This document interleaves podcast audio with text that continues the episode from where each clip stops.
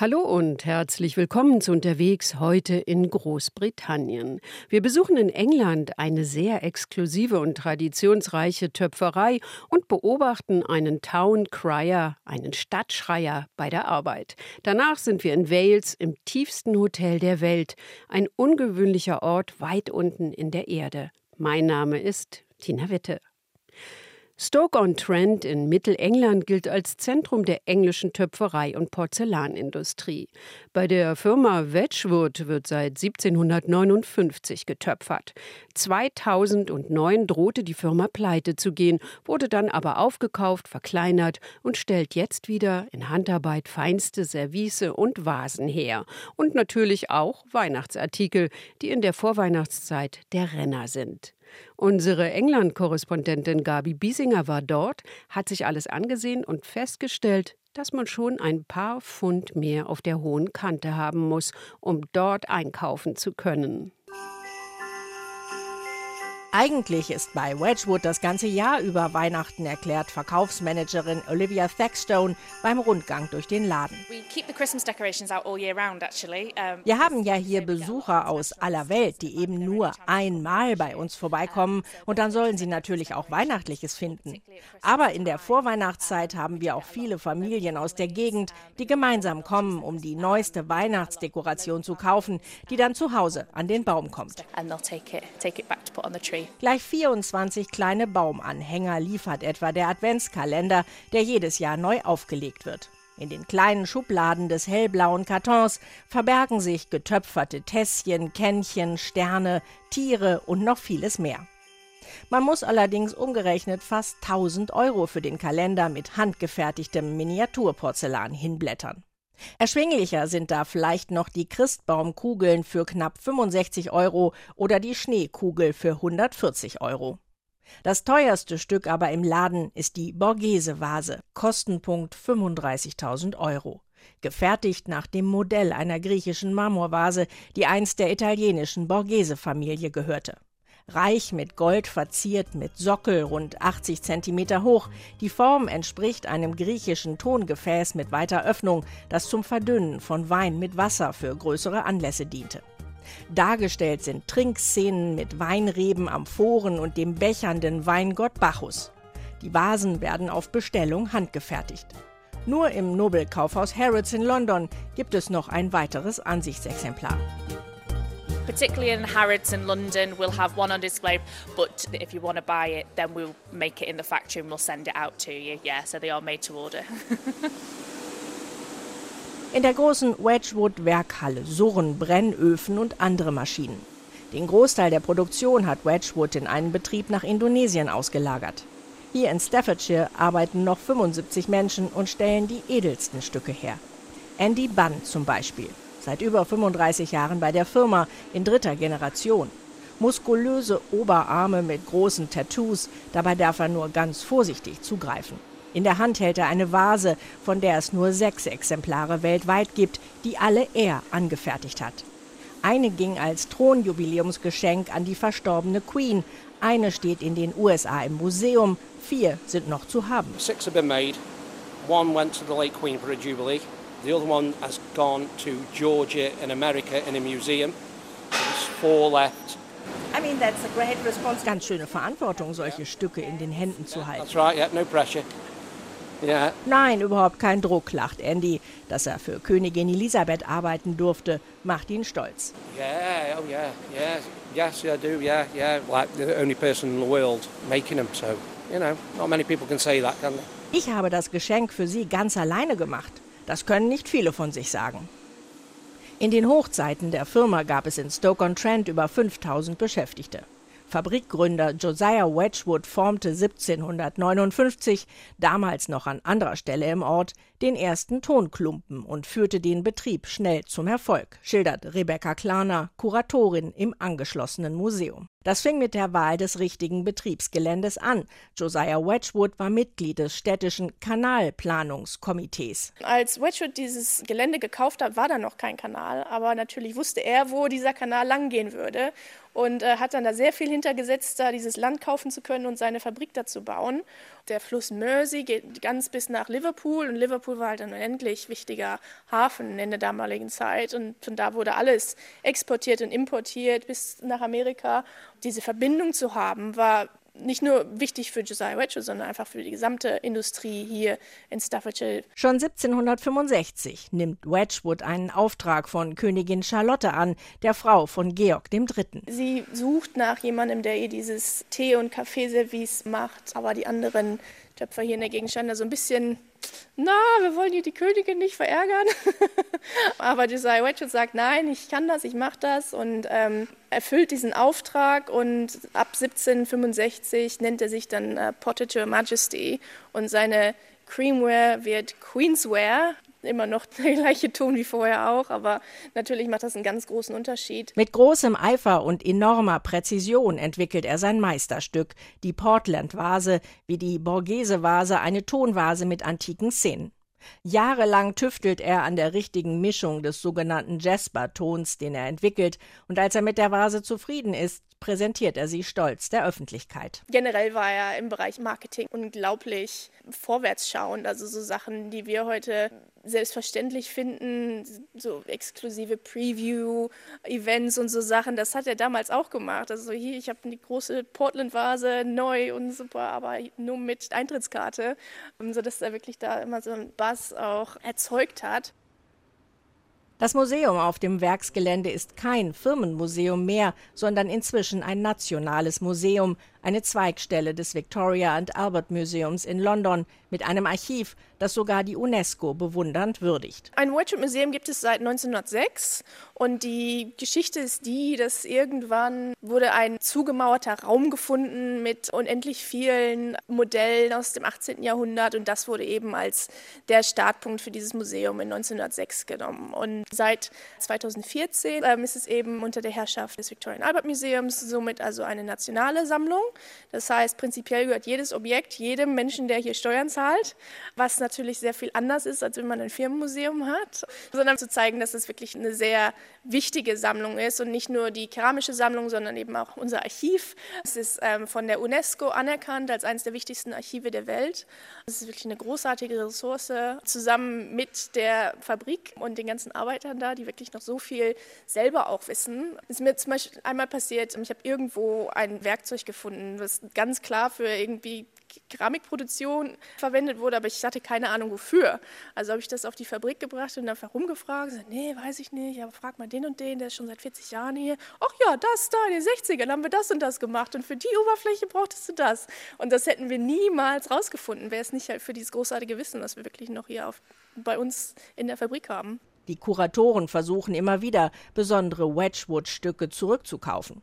Eine der jüngsten Erwerbungen ist ein 100 Jahre altes schwarz-weiß-goldenes Jugendstil-Service, ersteigert aus dem Nachlass eines berühmten Modeschöpfers. Das ist aus dem Nachlass von Karl Lagerfeld. Es geisterte da ein Foto rum von 2011 oder sowas, und dann hat es irgendwie nie jemand wieder gesehen.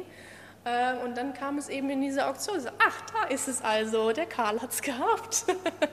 und hat die Katze es dann verkauft? Äh,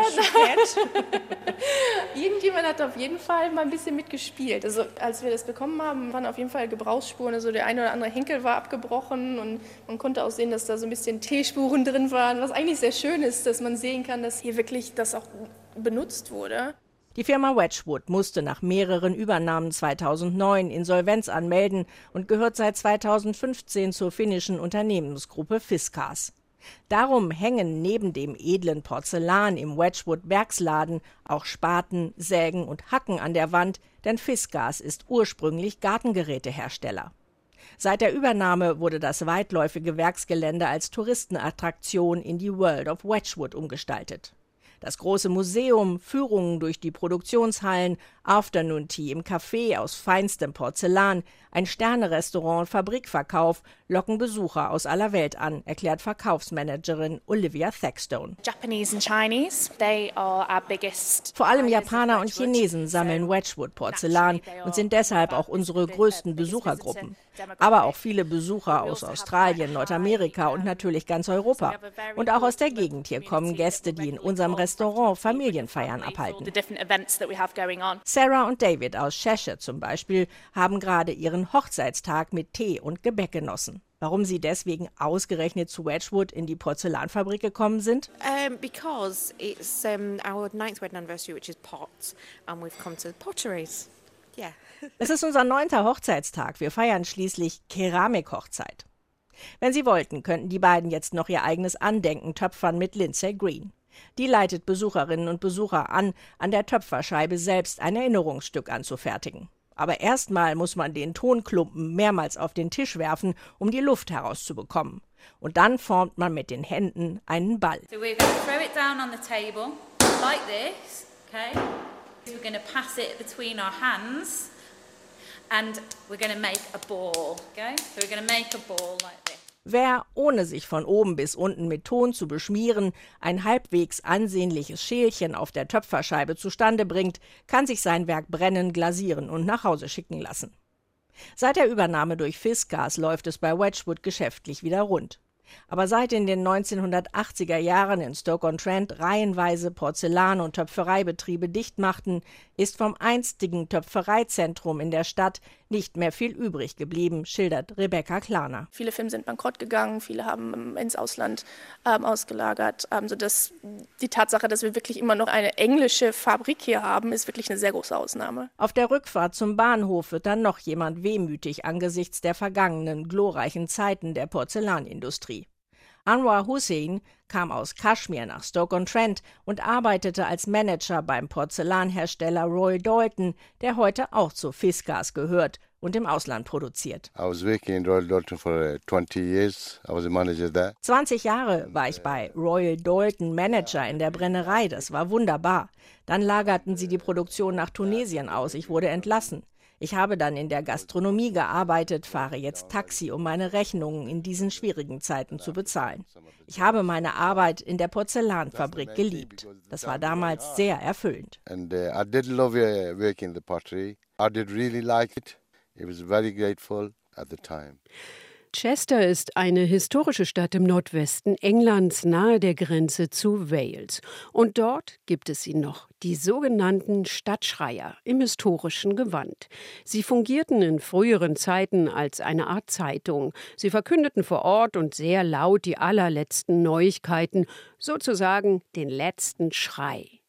Chester ist der einzige Ort in Großbritannien, an dem es noch immer regelmäßige Mittagsproklamationen an einem festen Ort und zu einer festen Zeit gibt, was besonders beliebt bei Touristen ist. Imke Köhler hat den Town Crier besucht und bei seinen Vorbereitungen begleitet. Oh, yay. Hört, hört, ihr Leute. Oh, yay. I bid you all warmly welcome to the ancient and beautiful city of Chester. David Mitchell ist der Town Crier, der Stadtschreier von Chester. Er steht am High Cross, einer alten Säule im historischen Stadtkern, und begrüßt alle, die sich dort versammelt haben, Einheimische und Touristen. Die Gäste aus den USA kriegen gleich mal ihr Fett weg. The big news of the day.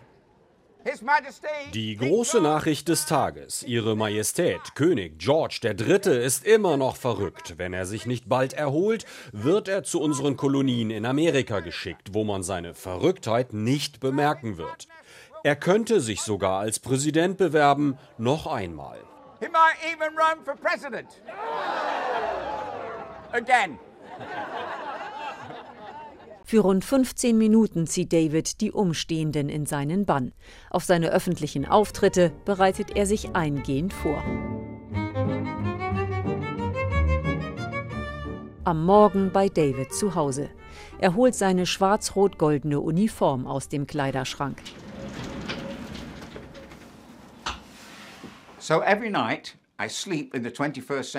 Nachts schlafe ich im 21. Jahrhundert, aber wenn ich zur Arbeit gehe, wechsle ich ins späte 18. Jahrhundert und dafür muss ich auch die Kleidung wechseln. Am wichtigsten ist der Reitmantel aus dem 18. Jahrhundert. Davids Frau Julie hat den Mantel genäht und sich dafür extra bei Museen über historische Gewänder informiert. Unter dem Reitmantel trägt David ein weißes Hemd mit Spitze und eine blaue Weste. Die Glocke, mit der er für Aufmerksamkeit sorgt, steckt in einem Holster. Außerdem gehören zum Kostüm eine Perücke und ein Hut, ein Dreispitz mit Federn. Die Stadtverwaltung hat David zum Town Crier ernannt. Bezahlt wird er allerdings nur für eine Stunde am Tag, fünf Tage die Woche und das auch nur in den Sommermonaten. Daneben lebt er von Engagements, etwa wenn er in Chester den Marathon startet oder die Weihnachtsbeleuchtung anschaltet oder aber Heiratsanträge überbringt. Auch bei David selbst fing die Liebe zum Town Crier mit seiner Hochzeit an. I booked a town crier, the previous town crier of Chester, David erzählt, dass er an seinem Hochzeitstag seine Braut und heutige Frau vom damaligen Town Crier wecken lassen wollte. Als der kurzfristig ausfiel, borgte sich David die Uniform und übernahm die Rolle selbst. Es war der Beginn einer langen Karriere. Inzwischen ist David schon seit 25 Jahren der Town Crier von Chester. Er hat diesen Berufsstand auch wissenschaftlich erforscht und das Buch The Word on the Street geschrieben. Er liebe die Mischung aus Geschichte und Schauspiel, sagt er, und fügt mit typisch britischem Humor hinzu. Bevor ich Stadtschreier wurde, war ich 16 Jahre lang Grundschullehrer. Towncrier zu werden, war ein echter Karrieresprung. Anstatt nur Kinder anzuschreien, kann ich nun alle anschreien. Towncrier gab es schon vor Jahrhunderten. Sie waren wichtig, als die meisten Menschen noch nicht lesen konnten und es noch keine Zeitungen gab. Als die Obrigkeit zum Beispiel Reddächer verbot, weil die zu feuergefährlich waren, hat der Stadtschreier die neue Verordnung ausgerufen. Er hat die Menge aber auch über Hochzeiten und Hinrichtungen informiert. Es konnten ihn aber auch Privatleute anheuern, etwa wenn ihre Pferde entlaufen waren, sie etwas verloren hatten oder aber loswerden wollten, erzählt David. Most excitingly, was wirklich aufregend ist, in einer Zeit, als man sich nicht scheiden lassen konnte, außer wenn man sehr reich war, konnte ein Ehemann den Towncrier für einen Verkauf der Ehefrau engagieren. Die Frau wurde dann versteigert. Und wenn die jemand gekauft hat, ist sie mit dem neuen Ehemann von dannen gezogen. Um am High Cross um Punkt 12 Uhr laut und kräftig proklamieren zu können, macht David zu Hause vorab noch ein paar Stimmübungen.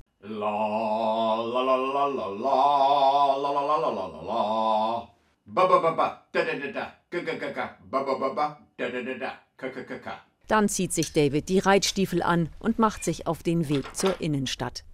Heutzutage geht es weniger um aktuelle Informationen als um Spaß und Unterhaltung. Er habe gute Nachrichten für Ehemänner, ruft er den Leuten zu.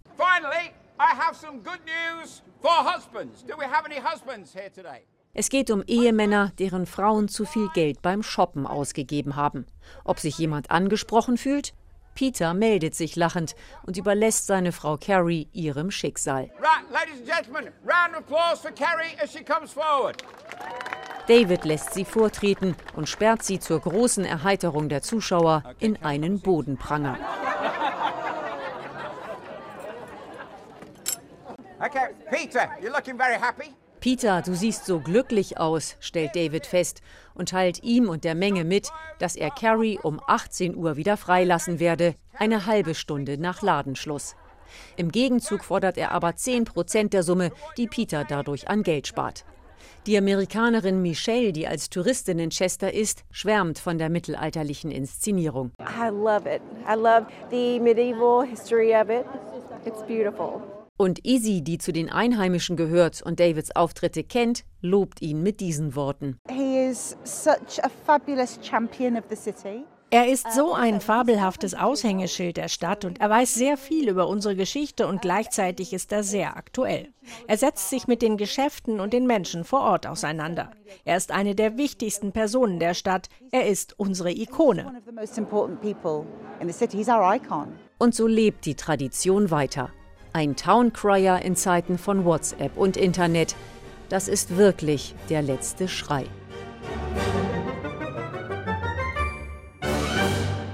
Und wenn Sie sich das einmal ansehen und hören wollen, dann müssen Sie noch etwas warten. Die Stadtschreier treten immer von Juni bis August in Chester auf. Nur wenige Kilometer östlich von Chester beginnt schon Wales.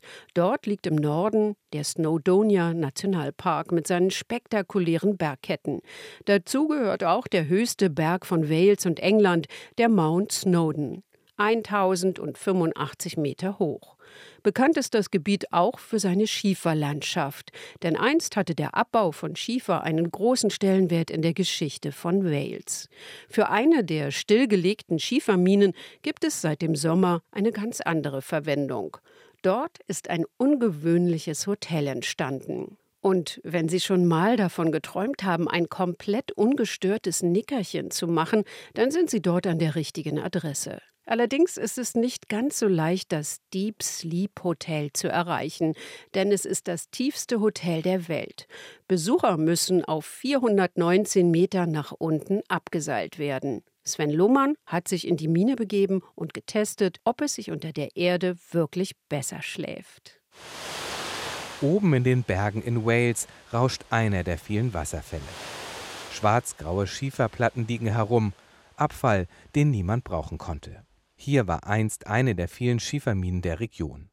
Und dort soll es in 400 Meter Tiefe aufgebaut sein. Das tiefste Hotel der Welt.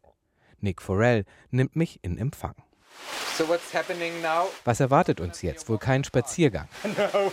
Nein, das wird eine besondere Erfahrung. Man braucht schon ein bisschen Durchhaltevermögen. Wird es anstrengend?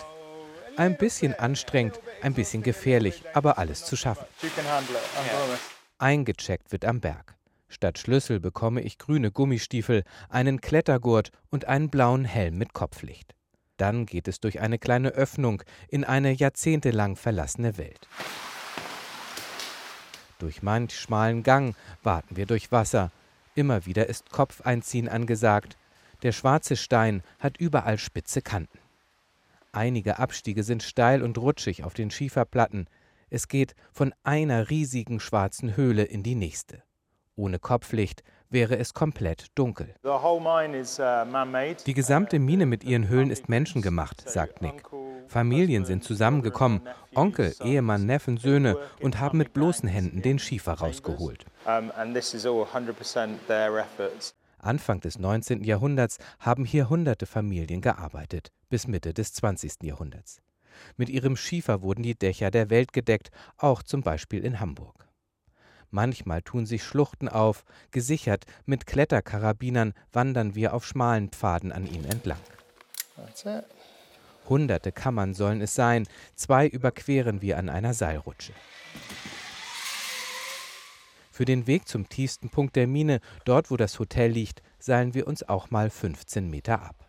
Okay, bis man wieder steht. Verrostete alte Transportwagen stehen noch herum und dann, nach einer Stunde, Licht. Vier Holzhütten im Stile von Campingautos stehen dort, eine Veranda mit Tisch und Sitzbank. Willkommen im tiefsten Hotel der Welt, sagt Nick.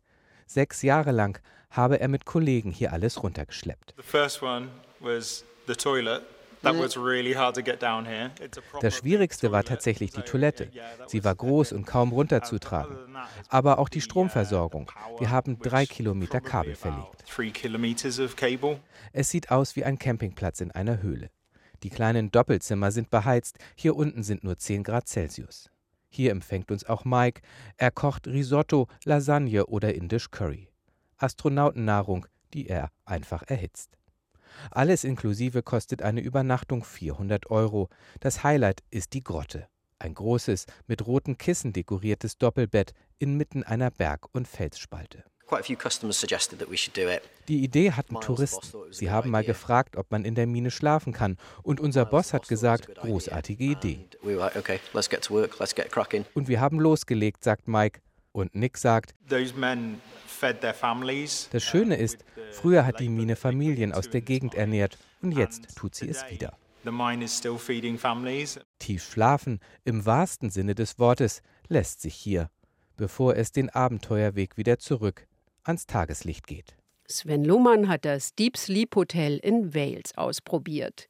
Wir waren unterwegs in Großbritannien. Wenn Sie etwas verpasst haben oder nochmal nachhören wollen, dann können Sie das in der ARD Audiothek. Da finden Sie alle Sendungen. Schön, dass Sie heute dabei waren. Mein Name ist Tina Witte und wir hören uns in der nächsten Woche wieder. Gute Reise und machen Sie es gut. RBB 24 Inforadio Podcast.